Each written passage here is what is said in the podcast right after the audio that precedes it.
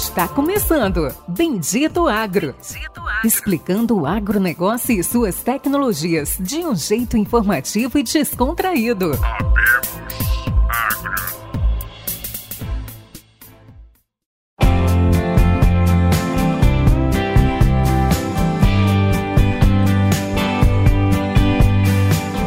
Olá a todos os nossos amigos, está começando agora mais um podcast do Bendito Agro, o seu podcast de inovação e conhecimento do agro do Brasil e do mundo.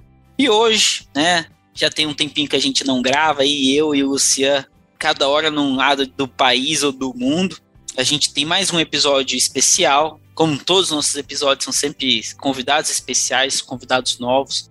Hoje a gente vai entrevistar Clayton Gower. Não sei se eu falei certo, depois ele me corrige 31 anos, engenheiro agrônomo de Pelotas, formado pela UFPEL, e atualmente ele é superintendente do IMEA, Instituto Mato Grossense de Economia Agropecuária.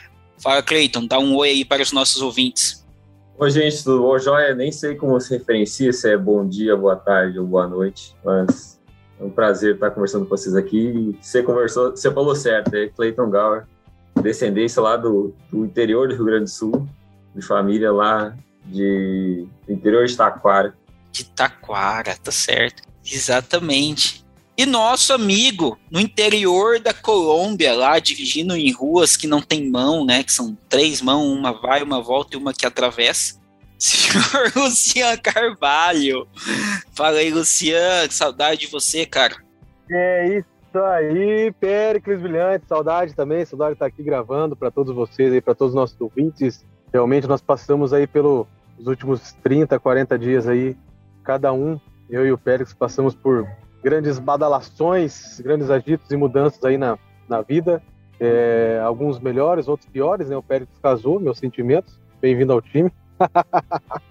Brincadeira, muita alegria, muita saúde, muitas bênçãos no seu casamento. Péricles, agora um homem casado no podcast. Agora sou um cara casado, exatamente os ouvintes devem estar falando, putz, brincadeiras à parte, brincadeiras à parte. Né, tava na hora de começar a ficar sério, né? E agora que sou um homem casado, e o podcast também vai ficar mais sério, né? Ter mais, vamos dizer assim, respeito ao nosso projeto. E a gente vai começar agora.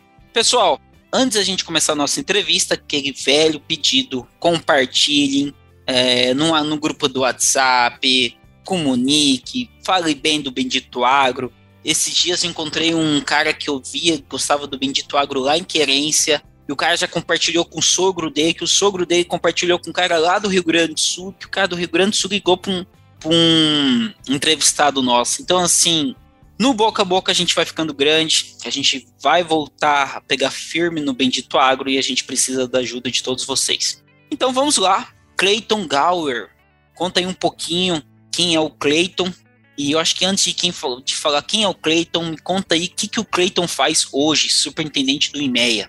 Pois é, ainda tô, tô pegando todas as nuances do, do cargo, mas eu recentemente promovido, então, mas já tenho uma carreira aqui um bom tempo no IMEA, já passei por diversas áreas, desde lá 2016, construindo o trabalho aqui junto com o Instituto. Já passei pela parte de algodão, análise de, de mercado de algodão, depois um pouquinho para análise de mercado de milho, soja, e também pela gestão ali de toda a parte inteligente de mercado. Então, hoje aqui a gente responsabilidade é tocar toda a operação do instituto.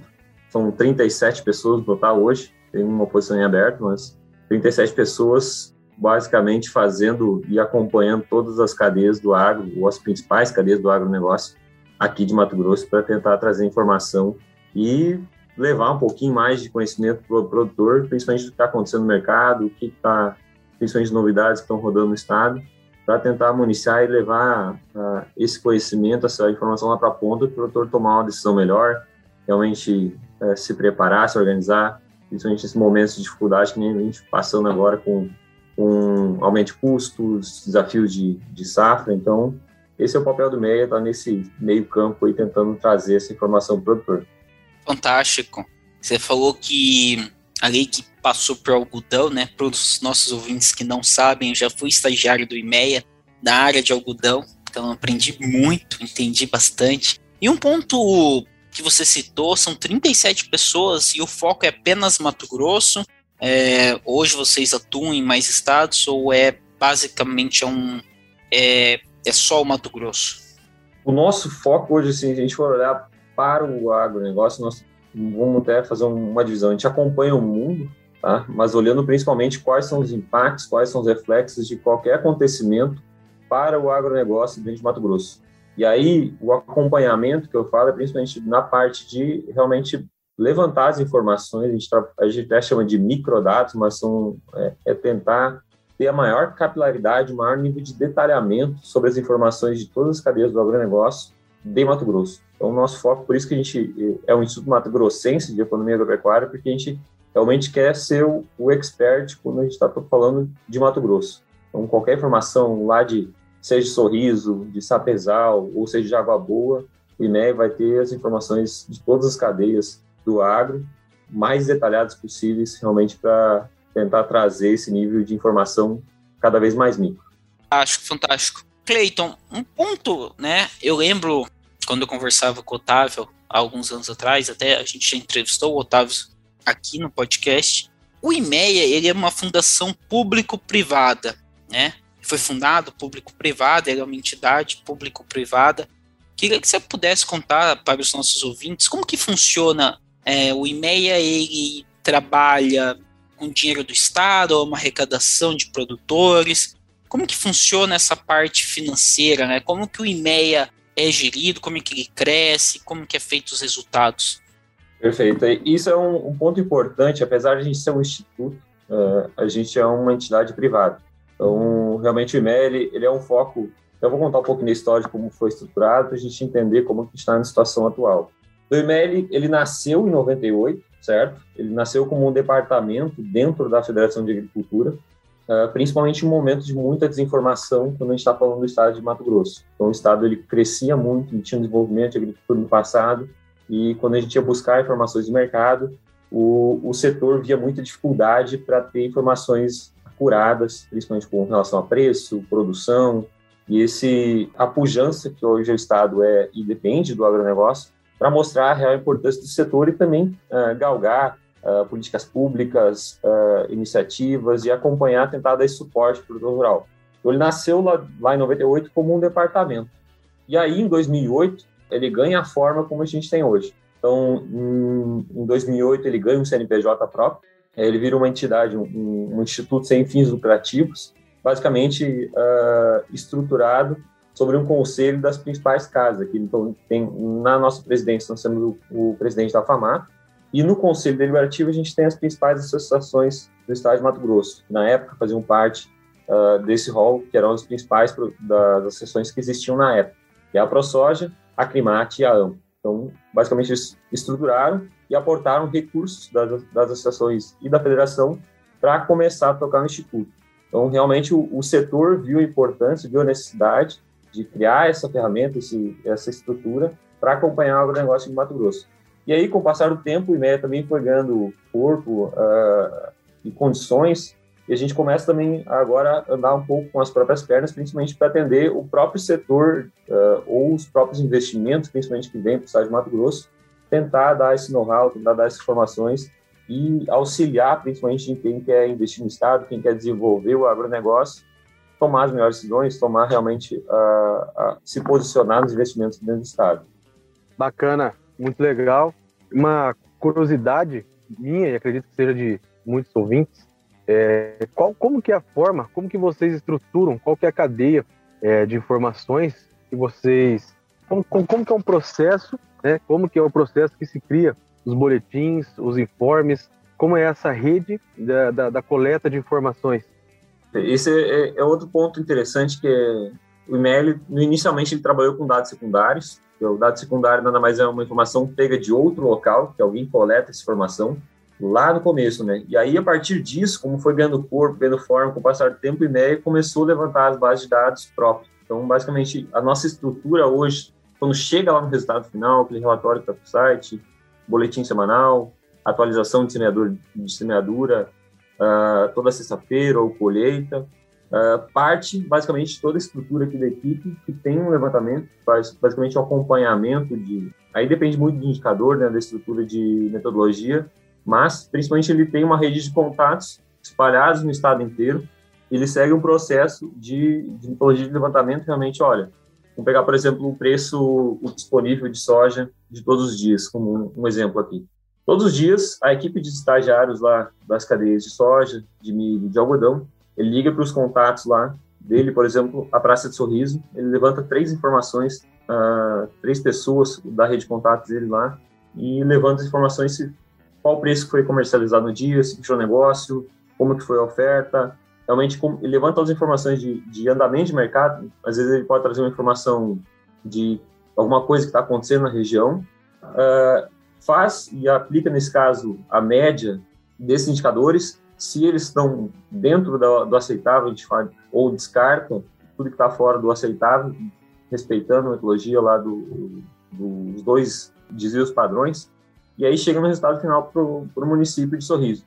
E aí, com o passar da, das outras informações, ele vai coletando de outro município, ele tem uma carteira que ele acompanha uh, praticamente diariamente, ele liga para as pessoas, para levantar os demais indicadores. Então, é todo um processo realizado diariamente, a gente liga aproximadamente uh, para mais de 5 mil contatos uh, todos os anos, alguns deles a gente repete, conversa todos os dias, alguns semanais, outros mensais, para levantar as informações e, a partir daí, construindo os indicadores e retirando as informações com base até mesmo que as pessoas reportam lá na ponta, levar e construir os acontecimentos de mercado que chegam até o boletim semanal ou aos reportes mensais que a gente acaba divulgando aqui dentro do Instituto.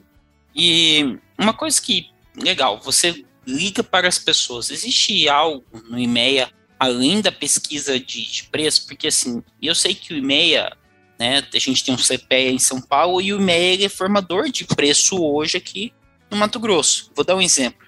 É, esses dias tinha um amigo do meu pai querendo vender milho e ele estava querendo vender o preço do IMEA, entendeu? Ou ele queria vender um preço e quando ele ligava para alguns corretores, falou: não, eu pago o valor do IMEA que está da regional. E assim, como que funciona? Vocês hoje são formadores, vocês ligam para várias pessoas que compram, forma esse preço da praça e acaba configurando é, é, como que funciona essa limpeza de dados, né? Isso, isso é, que acaba que o número que está ali do valor que está só que está o milho em sorriso, né? Que o IMEA dá é um número muito importante. E eu queria entender um pouco mais se vocês têm alguma limpeza, uma confiança nesses dados, ou é formado apenas por compradores da região. Queria, queria que você explicasse um pouco melhor. Certo tem diversas formas que a gente acompanha e monitora principalmente a qualidade da, do informante. O primeiro passo é analisar os desvios, né, que a gente chama. Então, quanto que ele diverge da média. Então, se nós temos três pessoas, quatro pessoas passando o mesmo indicador, a gente tem uma confiança muito boa dos informantes. Então, basicamente, a gente aceita aquele número e faz a média para o município. Bom, nós temos uma pessoa divergindo desses dados e ela está fora, digamos assim, a gente chama aqui dentro de fora de mercado. Então, ela está operando um valor muito acima ou muito abaixo a gente liga para as pessoas para tentar entender o que está acontecendo. Às vezes pode ser algum caso de alguém que precisa fechar uma carga, alguma coisa que precisou forçar o preço para fazer uma aquisição ou não. E aí a gente acaba desconsiderando ele da amostra e levando esse cara, digamos assim, uh, em desconfiança. A gente volta para esse, ele, a gente separa ele da amostra e continua acompanhando para ver se ele não está forçando ou querendo dar um direcionamento de mercado. Então a gente deixa ele, ele digamos assim, apartado da situação.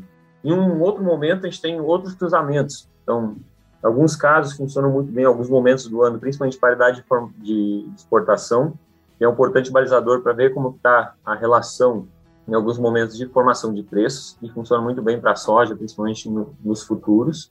Temos a triangulação das informações com municípios vizinhos, então, com relação às distâncias, frete, basicamente teria que ter um preço muito parecido, ou teria que ter essa formação da praça principalmente por logística, porque senão não faz sentido um, um produtor estar tá vendendo a um preço barato em, em Sorriso, sendo que ele pode mandar para Sinop, ele pode mandar para Lucas Rio Verde, com preços maiores. Então, triangula também para ver se aquele preço está dentro ou faz sentido descontando os fretes, que basicamente como é a formação das commodities. E aí, em último caso, a gente tenta reforçar sempre as amostras para ter sempre mais de três pessoas, para realmente forçar isso, uh, no caso de desconsiderar algum preço que estiver fora, quanto mais amostra a gente tem de um município, mais fácil identificar quais preços que estão formando ou que estão fora de mercado. Então, basicamente, são as informações que a gente monitora todos os dias e tenta triangular as informações para pegar esse tipo de discrepância. Hoje, a gente não é um indicador ainda uh, a nível do caso CPEA, principalmente conformação de preços de bolsa, que exigem realmente a comprovação dos negócios por envio de nota fiscal, toda a estrutura. A gente sempre teve o sonho de montar essa estrutura pensando em um indicador mais robusto e que a gente tenha a consolidação uh, real das informações lá no final. Mas ainda a gente confia, a gente tem uma confiança bastante grande dos informantes, principalmente para essas relações de análise, para desconsiderar as pessoas dentro das amostras. Mas no futuro a gente pensa desenvolver e se o, o setor também evolui com relação à confiança, a própria o Big Data, de modo geral, né, a grande ciência de dados, com a evolução dos, dos servidores, com a evolução da, da coleta de informações do próprio governo e essa liberação dessas bases para fora, tendem a dar um suporte muito maior a gente conseguir ter acesso a informações abertas para chegar a indicadores cada vez mais precisos. Mas ainda está um, um sonho um pouco distante, que tem algumas coisas que precisam evoluir para a gente chegar lá.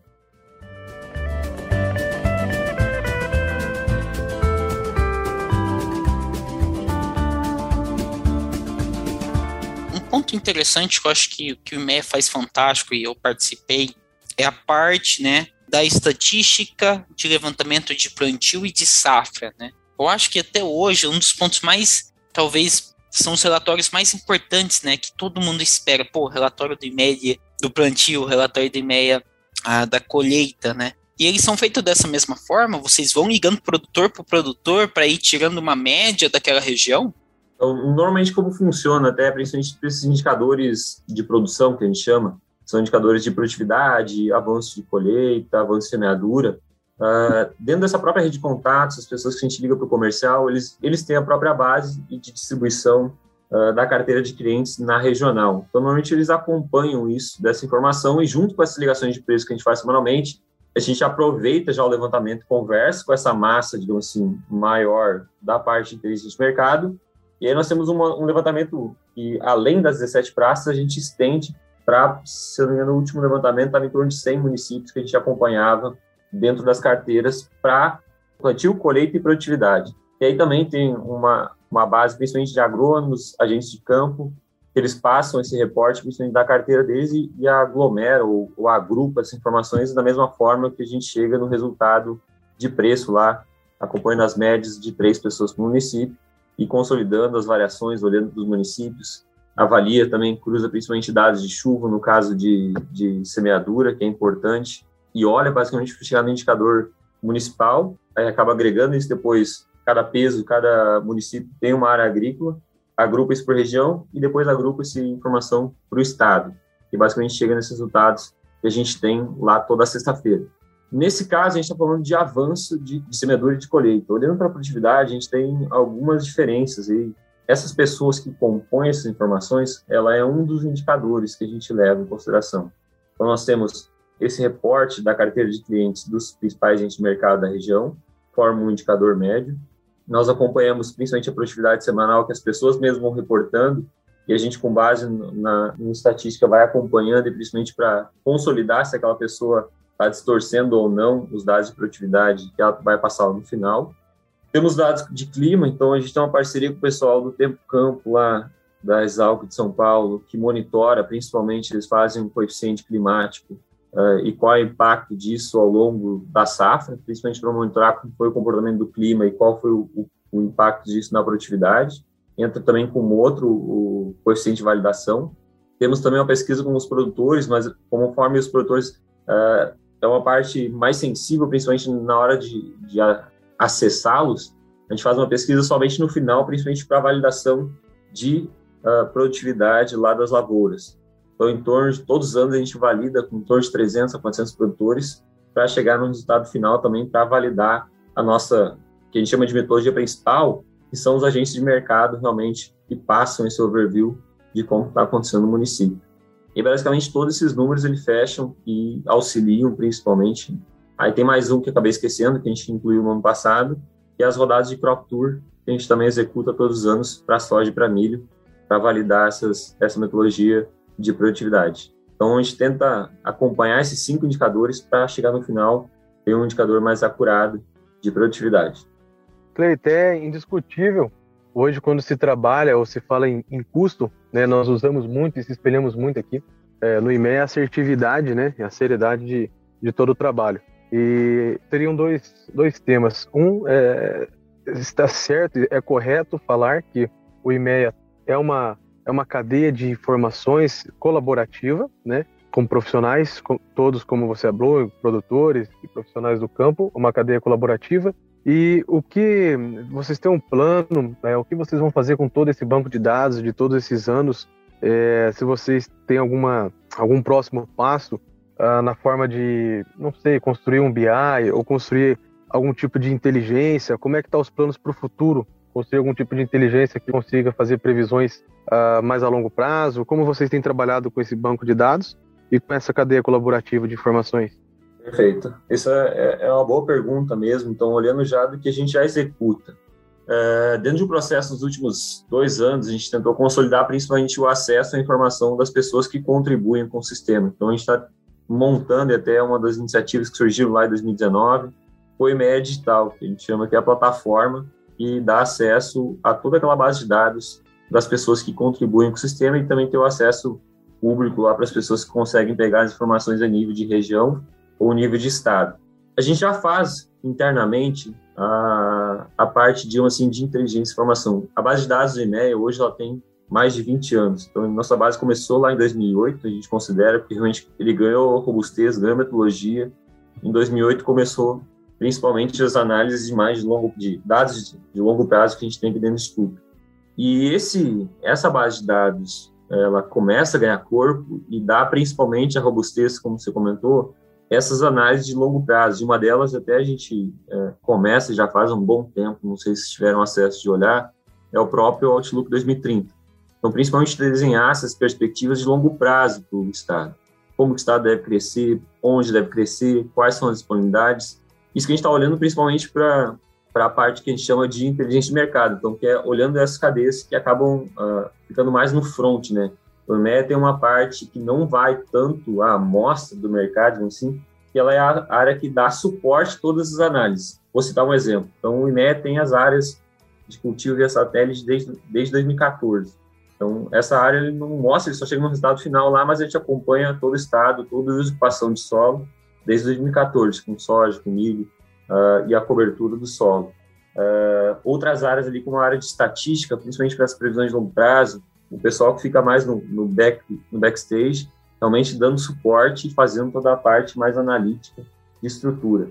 E aí, olhando para frente, o que eu imagino é realmente a hora que a gente conseguir consolidar tudo isso, a parte de tecnologia, a parte de infraestrutura, para realmente dar a, essa parte, digamos assim, de não de business intelligence, mas realmente de big data para de processamento, a capacidade de conseguir evoluir, realmente é caminhar para esse sentido e até mesmo dar suporte, tomar decisão, uh, criar indicadores mais intuitivos e coisas que cheguem mais lá na ponta para dar auxílio, principalmente do produtor que está lá desamparado e às vezes com falta de informação para auxiliar na tomada de decisão dele.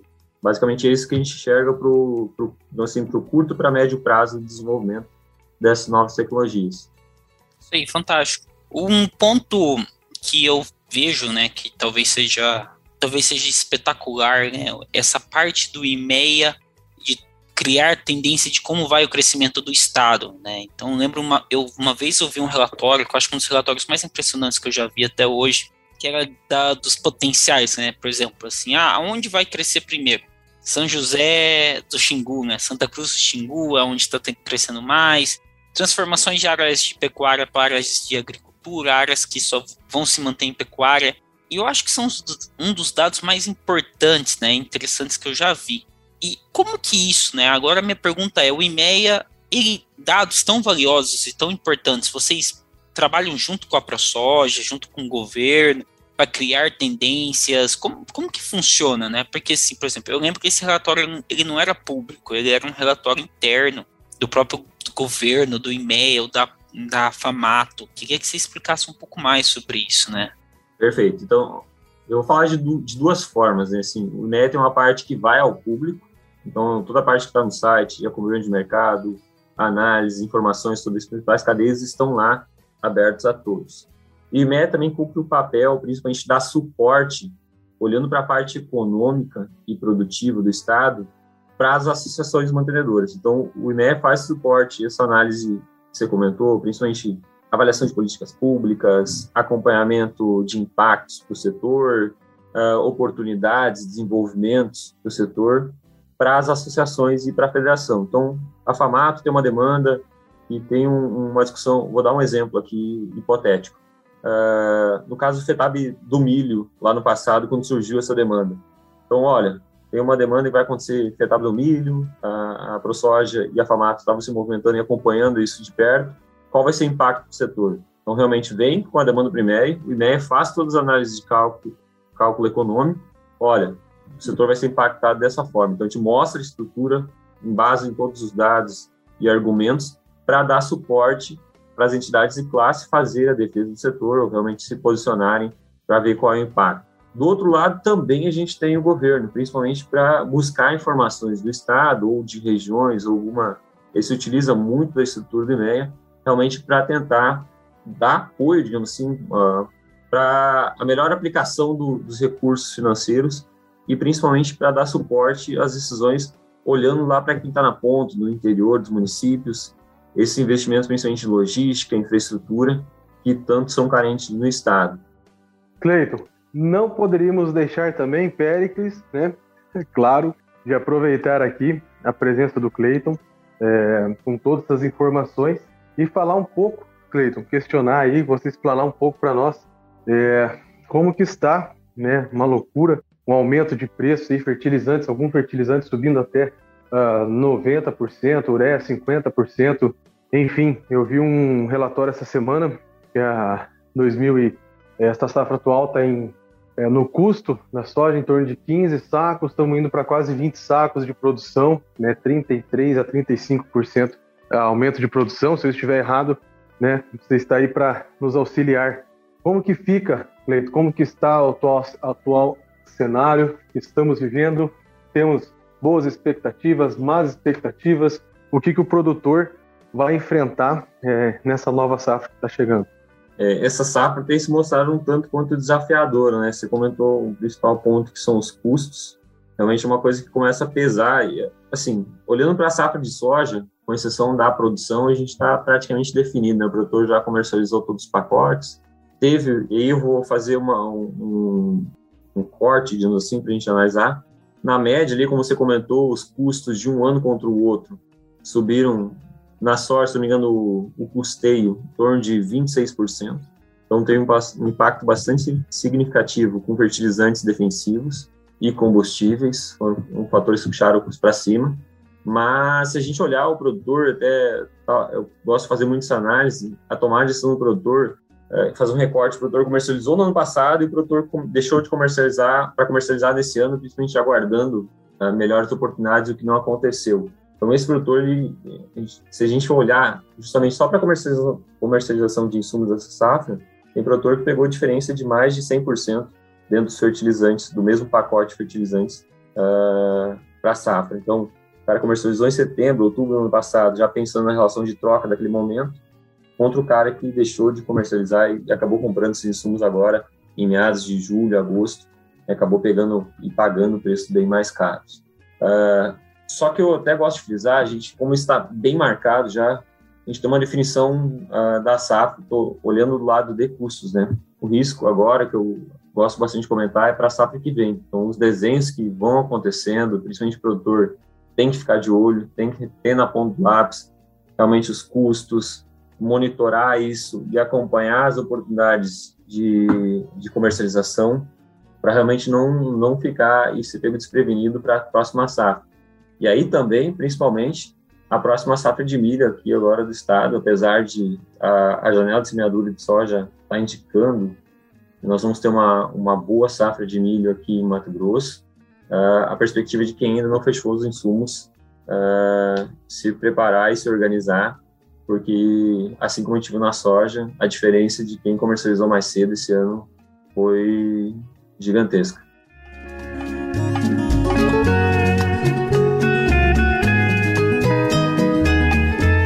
É, isso é uma pergunta, né? Eu acho que assim, hoje basicamente a tonelada do DAP, né, do MAP, ele tá pegando os, as, os mil dólares, né?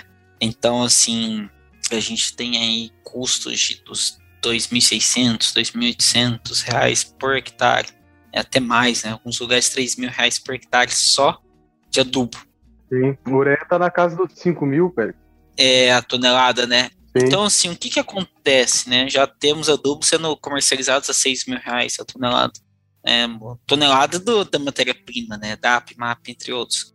A ideia, a grande pergunta é, né? Como que isso fica, né? Como que o IMEA vem acompanhando isso, vem...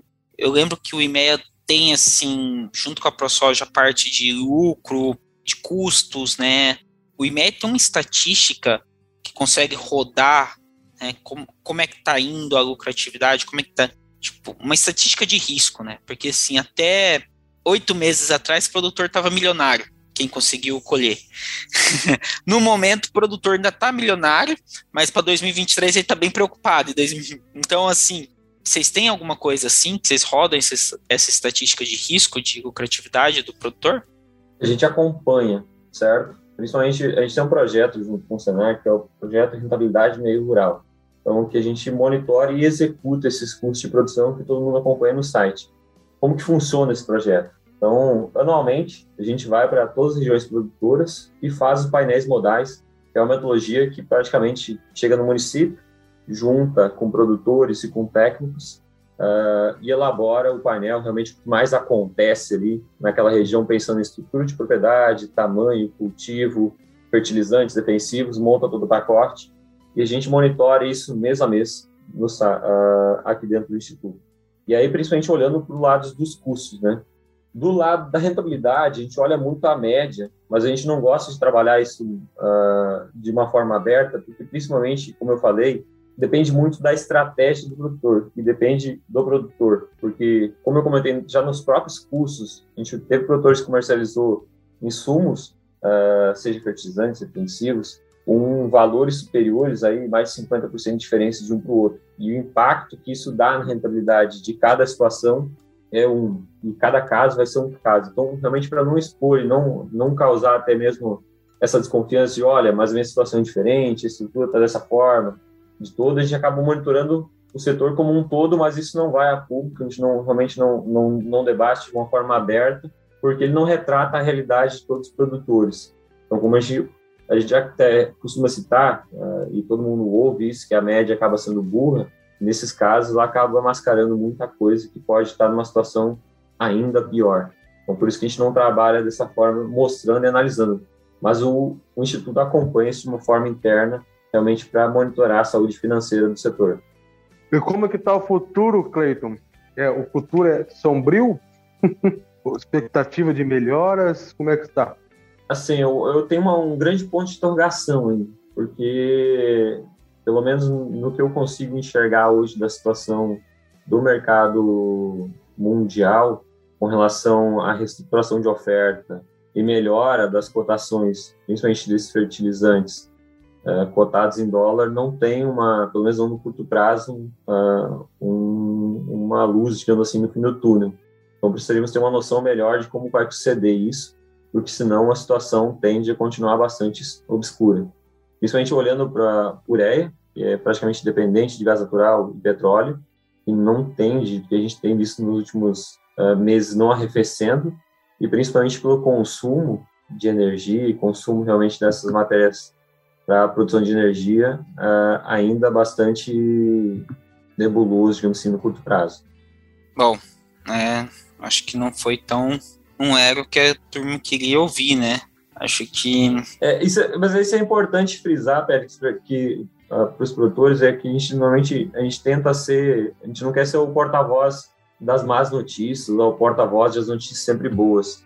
A gente tenta ser, sempre trazer a realidade da situação, tal momento, e principalmente olhando como está a situação, olhando para o lado financeiro e econômico, né? Principalmente tentando trazer essa realidade, porque no final do dia o produtor tem um negócio, ele tem uma empresa e ela precisa dar lucro. Então, realmente, principalmente Sim. trazer esse, esse, esse suporte, tomar a decisão, produtor melhorar as decisões, as compras, as comercializações dele, esse é o nosso papel aqui para tentar auxiliar isso no dia a dia.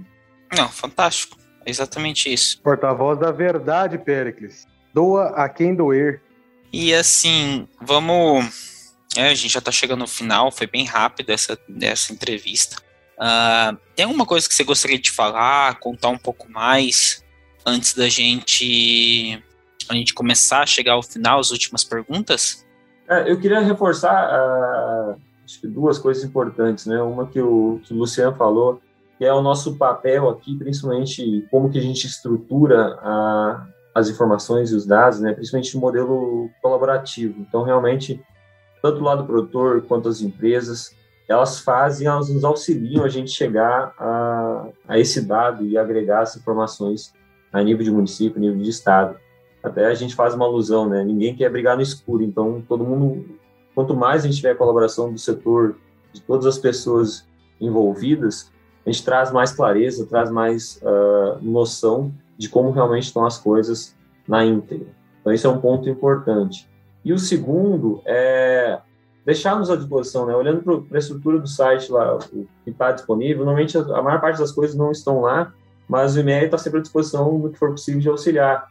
Não encontrou alguma informação, não encontrou algum dado, está buscando que está de Mato Grosso, envia uma mensagem para nós, tem acesso lá ao, ao próprio WhatsApp, ele dá acesso praticamente toda a equipe aqui dentro, para trocar informações junto com o pessoal e trocar realmente essa, esse bate-bola do que está acontecendo aqui, a equipe ela sempre fica à disposição e tentar trazer também e sanar qualquer dúvida que venha a surgir.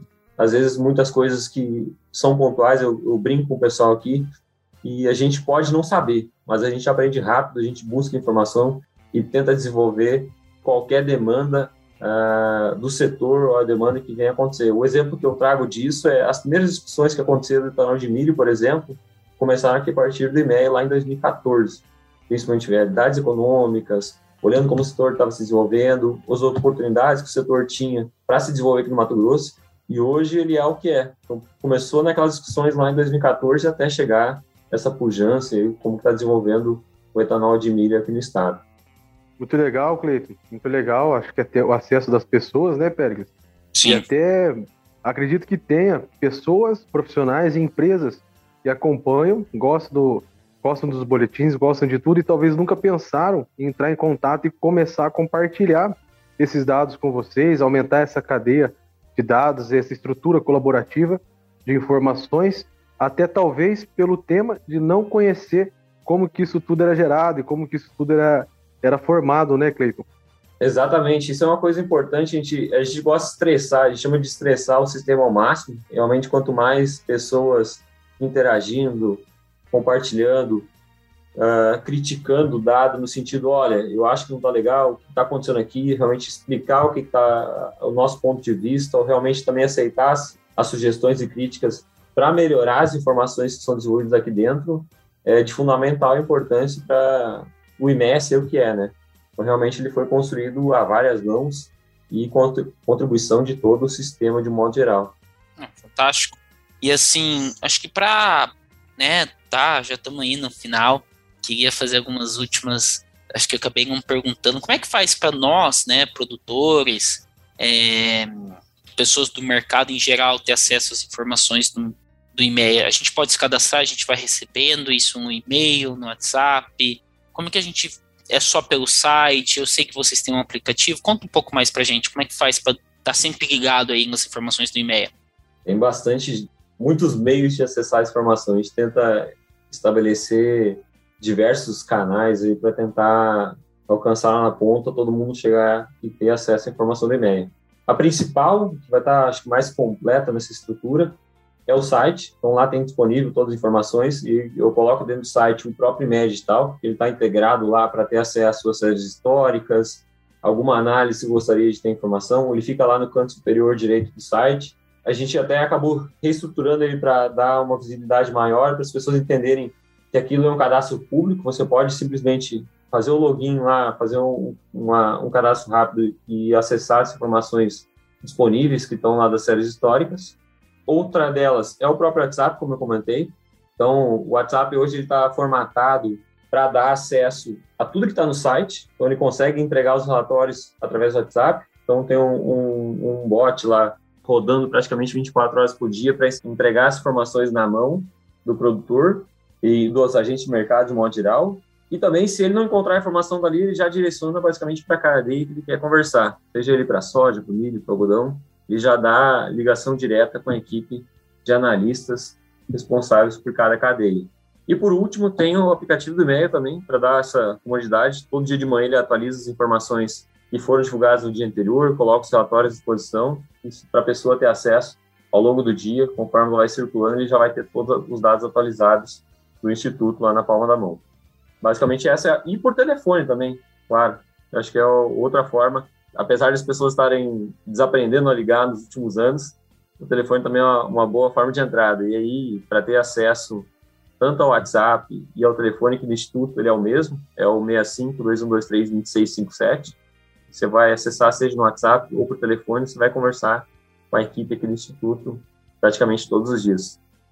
Eu sou, eu sou usuário do aplicativo. Confesso para você que eu não conhecia, não sabia que eu poderia é, ligar ou entrar em contato no WhatsApp. Fico, fico feliz e me surgiu uma dúvida. É, não vou me amarrar em exemplos, mas eu sou uma empresa nacional ou internacional, estou chegando no Brasil ou estou expandindo para o Mato Grosso, ou eu sou uma, um produtor, ou um CPF ou CNPJ, não interessa, e eu preciso ou eu gostaria que o IMEP fizesse uma uma, um trabalho direcionado ou uma pesquisa. Vocês fazem isso, Cleiton? Vocês atendem uma, uma demanda né, privada nessa forma ou o IMEP não realiza esse tipo de consultoria ou esse tipo de trabalho? Como é que funciona?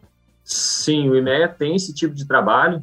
Claro que depende muito da nossa capacidade do alinhamento também com o setor. A gente não, não vai nada contra o que a gente acredita e desenvolva e também é da capacidade de desenvolvimento desse trabalho, né? Então, se a gente conseguir realmente ter, ter condições de desenvolver um, uma, por exemplo, um trabalho, uma análise de melhor alocação de recursos ou instalação de uma fábrica, uma instalação de armazenagem, a gente tem condições de fazer equipe e presta esse tipo de serviço ao mercado também, que é uma das fontes que a gente tem de sustentação e de custeio de toda a equipe aqui dos 37 pessoas dentro do Instituto. Legal, legal, maravilha. É isso aí. Pérez, você está com um semblante assim, é, mais feliz, um, uma luz te ilumina assim. É, será que é porque você casou? É a luz que está aqui no meu dedo esquerdo. Ah, tá esquerda. bom. É o brilho do, do ouro no seu. É, é a Corteva vai aumentar meu salário, descobri hoje. É, que maravilha. É, maravilha. Obrigado, Corteva. Obrigado a todos que compraram Spider, Viovan, Prox. E não Tô brincando, pessoal. Deve ter um monte de ouvinte que teve pedido cancelado. Tá um rolo do caramba. Brincadeiras à parte, né? Acho que o mundo tá numa. Até uma dica, né? Não sei, Cleiton, se vocês já estão rodando esse tipo de estatística, mas tá tendo muito pedido cancelado. E assim, se eu pudesse dar uma dica, tinha que ter uma posição aí para a pessoa ficar só vendo o preço de produto químico e fertilizante. Não sei se tem ou não, mas anda é, hoje talvez seja a maior discussão de todos os grupos agrícolas, né? Preço de produto, cancelamento de semente, cancelamento de, de produto. Aí os. Aí eu acho que está pegando forte, né? Já tem, já tem empresa cancelando. Já tem empresa cancelando pedido de 2023. Então, assim, realmente a gente tem aí um cenário bem interessante, né? Então, até acho que 24 as coisas dão uma organizada, mas até 23 as coisas vão ser bem desafiadoras aí para todo mundo. Périx sendo o cavaleiro do apocalipse, Périx, não faça assim. Isso é só uma desculpa para aumentar o preço de produto, né? Mas vamos lá. Não, mas esse é, esse é um ponto que você tocou que a gente está monitorando muito de perto. Então, desde, desde as discussões que começou lá no mercado, o produtor demorou para sentir isso, né? Uh, a falta de produtos. Uh, já lá desde o furacão Ida, o pessoal já levantava a bandeira de alerta, teria a possibilidade de faltar glifosato, e, e o pessoal ligava aqui INEA, principalmente jornalistas, agente de mercado, olha, tá faltando produto produtor, tá faltando produto, e a gente acompanhava, corria atrás, olhava para o lado do produtor e não via nenhum sinal. Então ninguém reportava, não tinha nenhum problema, e de repente, de duas, três semanas, literalmente foi uma, uma esvaziada nos estoques, isso aconteceu muito rápido. E, e esse comentário, principalmente dos fertilizantes, reposicionamento, tanto de contratos agora que estão rodando dessa safra, deveriam rodar essa safra e já foram postergados, e alguns já sendo reposicionados dessa da 22, 23 para 24, é uma coisa que a gente vem acompanhando que até é difícil de mensurar, porque é um negócio é, até difícil de quantificar olhando para um, um, indicador único, mas é, como você falou, os principais desafios da próxima safra, com certeza vai ser a questão de, de insumos e até mesmo custo nesse cenário. Exato, né? É tudo uma questão de agricultura como relógio, né? Não tem como você. Exemplo, né? Faltou alguma coisa no seu comércio, né? Você espera um mês, né? Não tem como você esperar um mês para plantar. Então, assim, é, é, interessante como toda a cadeia ela, tá, ela se sente um pouco frágil, apesar do produtor ter condições hoje, ele está muito bem financeiramente falando, né, no estado do Mato Grosso, ele tem um pouco medo porque ele é extremamente dependente de ureia, ele é extremamente dependente de, de produtos, né? E, e ali, se, vamos ser bem francos. Glifosato, né, Pérez? Eu acho que é, não tem como, né? Eu estou acompanhando os grupos aí da, da que eu ainda estou. Ah, no Brasil, o pessoal tem pedido aí, quem tem glifosato, quem tem glifosato. Acho que tá uma situação complicada. Cadê o glifosato? Cadê? Eu vou, vou contar uma história aqui, né? Não vou soltar nomes, né? Já que o Bendito Agro aí, né? tá no nome do Péricles do Luciano. Nos grupos de agricultura, Cleiton, só dá o pessoal falando assim: ah, e se eu subir com mil litros, né? Do MS pro MT? Você acha que tem que colocar alguma coisa na caminhonete? Não sei o quê. E até eu vi uns 4, 5, 6 conversas, cara. Tem que colocar alguma coisa na caminhonete, subir com os mil quilos, passar do MS para MT. Eu falei, olha essa turma, velho, o povo tá louco. Não tem como você plantar soja numa, numa área de, de soja que você não dessecar o milho, né? Então, assim, é o milho voluntário, né? Então, isso se tornou e tem efeitos guarda-chuva, vários outros efeitos. Glifosato, é quase possível se plantar hoje sem glifosato, sem matar o milho voluntário. Então, tamo aí, né? Você pode ter condição financeira, mas você tem que ter certos produtos. Você não consegue trabalhar, ficar sem. Você consegue ficar sem inseticida, você consegue fazer biológico, tem algumas coisas que consegue fazer ali substituição do fungicida. Do dessecante você consegue sobreviver, não muito, mas sem herbicida e sem ureia no milho você não sobrevive. Você não planta, literalmente. Então, mas é isso. Obrigado, obrigado, Cleiton. Obrigado a todos os nossos ouvintes aí ouviram aí, entre em contato com o e-mail, o e-mail é fantástico. O site tem muita coisa boa. Sempre que vocês querem entender mais sobre o Mato Grosso, o e-mail tem muita informação. Então, é o lugar. Então, vocês que estão em São Paulo, todo mundo que quer ver as coisas, entre no e-mail semanalmente. Tem muita informação muito boa lá. Isso aí, Pérez, isso aí, Cleiton. Cleiton, fica aberto o espaço para suas considerações finais, fica à vontade para falar o que você quiser. Não, maravilha, gente. Obrigado pelo espaço, obrigado pelo bate-papo aí, trazer esse pouquinho da sua visão do que acontece aqui no dia a dia. E como eu falei, às vezes a gente esquece aqui do que aconteceu, do que das coisas que a gente desenvolve no dia a dia. E se lembrarem, entrem em contato com a gente. Uh, a gente fica à disposição para fazer esse, esse overview do estádio Mato Grosso e sempre que for possível, a gente vai atender com certeza para contribuir e desenvolver o agronegócio aqui de Mato Grosso. Esse é o nosso papel e é o que nos move aqui praticamente todos os dias. Perfeito. Um grande abraço a todos e até o próximo episódio.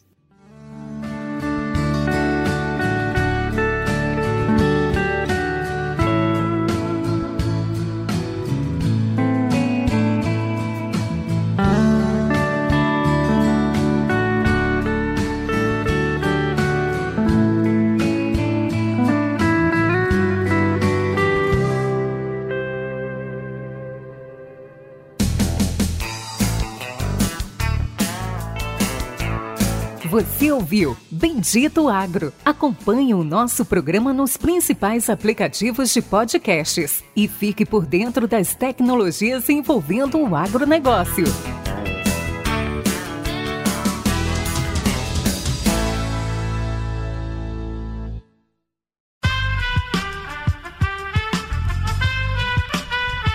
Esse podcast foi editado por Aerolitos Edição Inteligente.